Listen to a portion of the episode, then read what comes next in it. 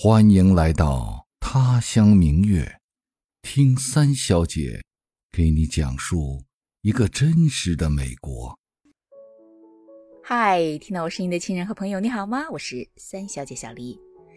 今儿啊，已经是九月四号，不管是在中国还是在美国，差不多中小学都已经开学了。明天呢是美国的劳动节，我们学校是每年的劳动节过以后的。第二天，也就是星期二开学。你是不是有点奇怪，我们学校为什么开学这么晚？那是因为我们学校是一家私立学校呀。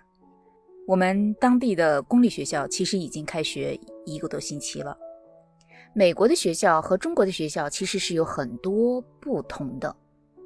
今儿呢，趁着刚开学这个时机，我就来简单的说一说美国的中小学。首先呢，我们来说一下学校的分类。美国有公校和私校，这个你是知道的，对吧？公校顾名思义就是公立学校，就是所谓的 public school，是由政府建立经营的，呃，也是免学费的，对，就是所谓的义务教育。学生的入学呢，当然也就是就近入学，所以这样呢，就造就了所谓的学区房。学校好的那个学区，周围的房子当然就贵嘛。那私校呢，就是私人承办经营的学校，也就是 private school。是要收费的，那这样的学校呢，就无所谓就近不就近，而是看家长有钱没有钱。所以呢，公立学校一般都是有校车的，学生可以坐校车去学校和回家。但是在大部分的私立学校就没有校车，不，也不是说私立学校没有自己的校车，而是说私立学校的校车呢，一般只是用来带学生出去做活动用，而不是用来去接学生到校的这种校车。所以，私立学校的学生到校呢，一般是家里人接送，自己坐地铁，或者住得近的就走路。说到公校和私校呢，这个和咱们国内其实是有点相反的。在美国呢，相对来说，私立学校要比公立学校好，因为在美国很多的私立学校呢都是已经建校一百多年的，有着非常悠久的历史，有很多非常顶流的学校，并不是说你有钱就能进得去的。那么私立学校的收费到底是什么样的呢？嗯，当然也是按照这个学校的好坏，学费是不一样的。就算是同一家学校，小学、中学和高中略有一些差异。比如说 DC 附近吧，从一年一两万到四五万都有。嗯，DC 最好的一家私校，就是前几年奥巴马的女儿去上的那家中学。今年高中的学费是四万八千多，差不多是人民币二十八万左右吧。我刚才说了，一般来说呢，私立学校要比公立学校好一些。但是呢，公立学校它有一些特殊的项目，比如说 Gifted and Talented Program，翻成中文就叫天才班吧，其实也就是重点班的意思。那这个班的学生呢是要考试，然后才能进入的。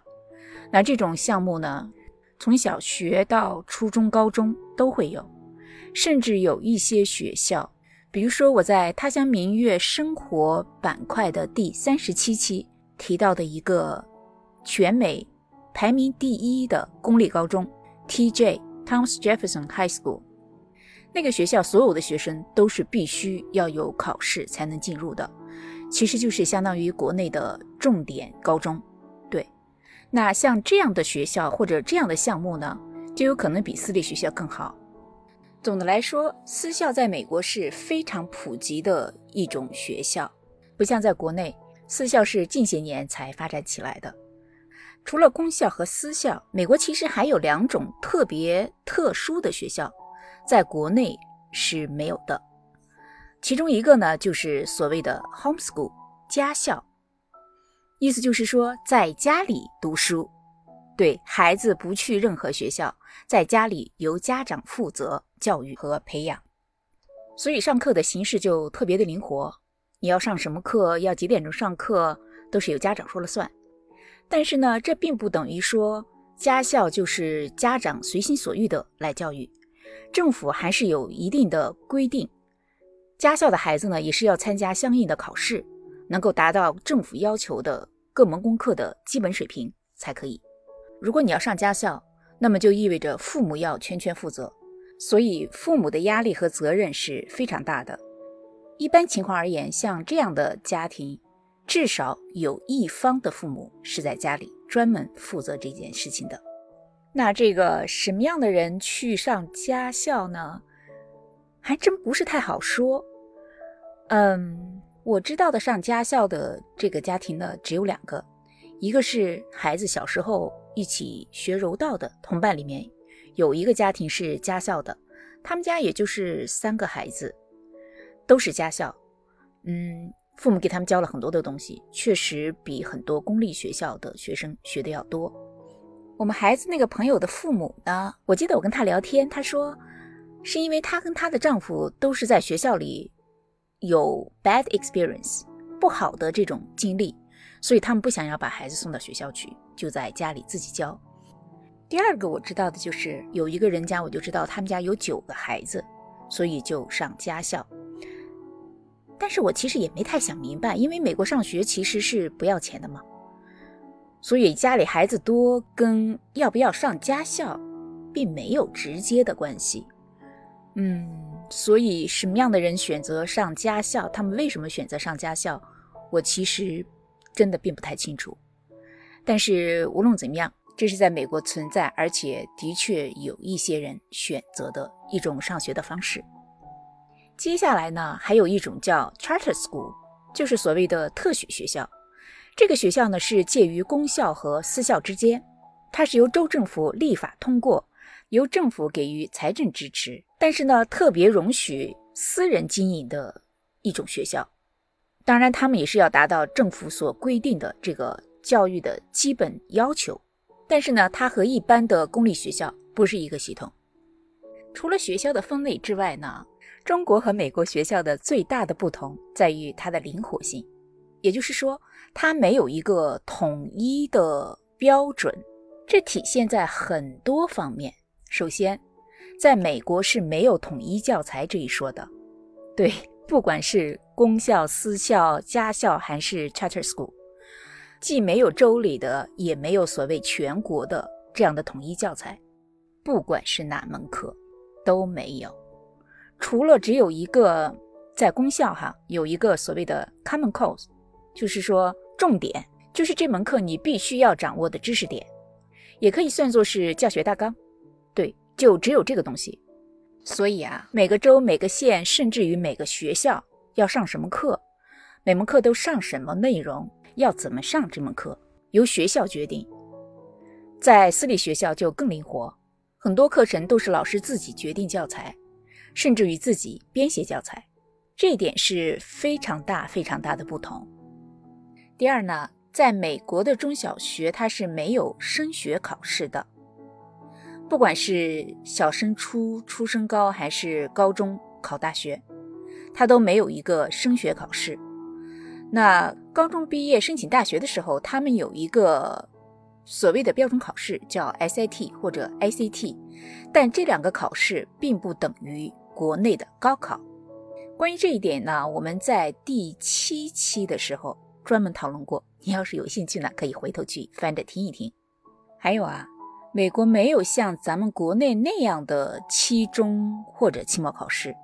比如说，我们学校也有所谓的期末考试，但是是在十一月底考，奇怪吧？而且也不是说每一门课都有。当然了，这并不意味着说你不考试。每门课你还是要考试的，比如说在我的课上，每个单元呢有三个听写，一个语法测验，一个听力测验，一个口语测验，还有一个单元考试。不过总的来说，就考试而言，美国学生比国内学生是负担要轻很多很多的。除了这两个最大的不同之外呢，美国的中小学和国内相比，还有一些其他不同的地方，比如说，首先。它没有一个统一的开学和放假的时间，在国内吧，每年有两个学期，秋天九月份开学，春天二月份开学。美国的学校呢，一般不说学期，而是分 quarter，一年有四个 quarter，所以他们开学和放假的时间呢，是按照整个学年来算的。但是在美国呢，每一个州，甚至于每一个县，开学和放假的时间都是不一样的。有的学校七月份就开学了，有的学校八月份，有的学校九月份。比如说我们所在的这个州，公立学校有的县是八月八号开学到五月二十二号结束，有的县是八月二十二号开学到六月十六号结束，也有的县是八月二十九号开学到六月十六号结束。那私校和公校开学的时间就更不一样了，比如说我们学校都是每年劳动节过后才开学。也就是九月六号左右才开学，到六月十号左右结束。那除了这个开学和放假的时间不一样，美国的公立中小学呢，它每天上课和放学的时间也是不一样的。每个州、每个县、每个学校都有可能不一样，因为美国的公校是有校车的嘛，所以一般而言。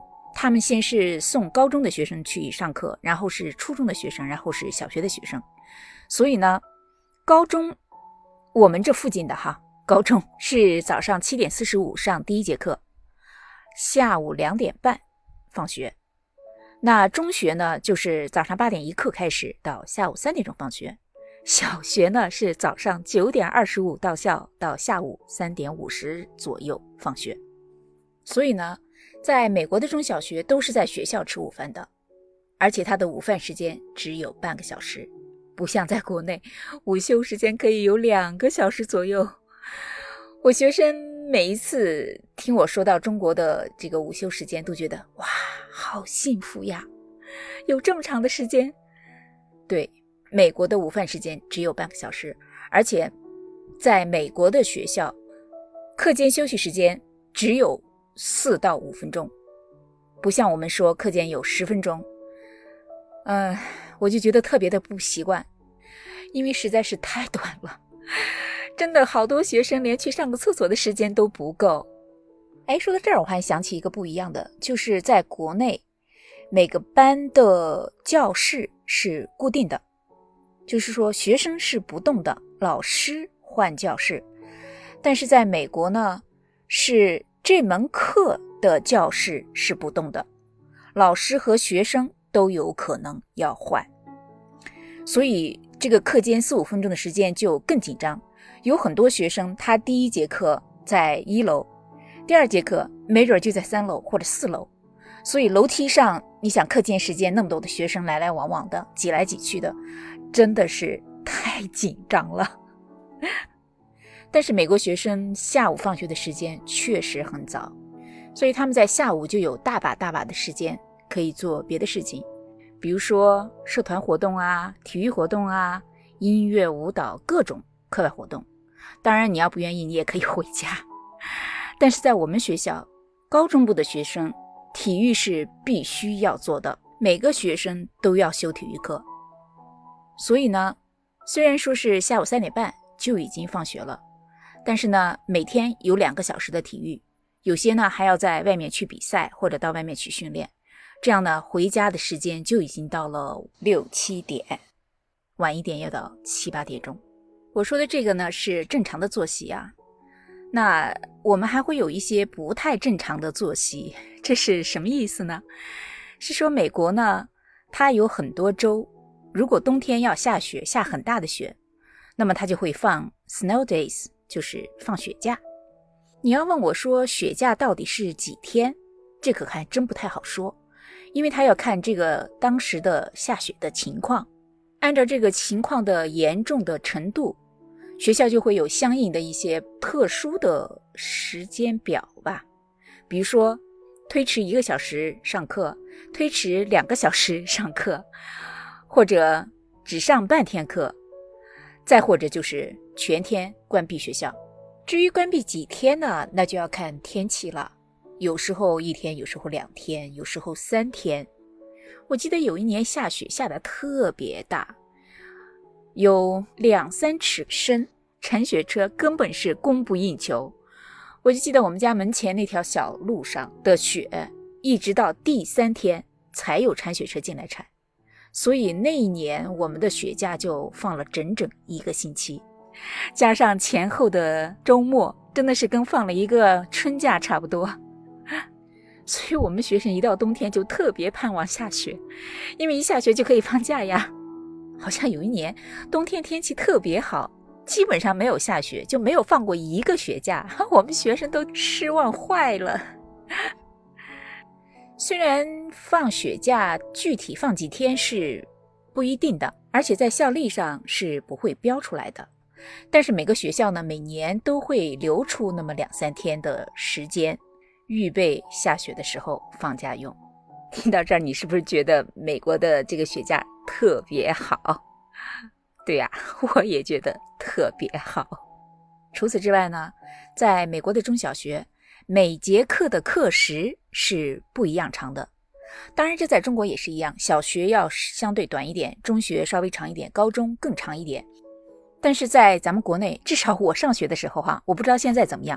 我们上学那会儿，每节课的时间是一样长的，要不就四十五分钟，要不就五十分钟，对吧？但是在美国呢，它每节课的时间是有可能不一样的，比如说高中部。还有四十五分钟的课，也有五十分钟的课，还有五十五分钟的课，甚至于有六十分钟、七十分钟的课。当然了，除了这些具体的时间上的安排不一样之外，每个州、每个县的假期也是不一样的。但是总的来说呢，都会有三个假期。暑假最长，差不多有三个月左右，从五月底六月初到八月底九月初。寒假一般是在圣诞节和元旦这期间。总共差不多十天左右吧，然后就是春假，在三月底四月初，大概有五天左右。那我刚才说的这些呢，都是指的公立学校哈，私立学校就不太一样。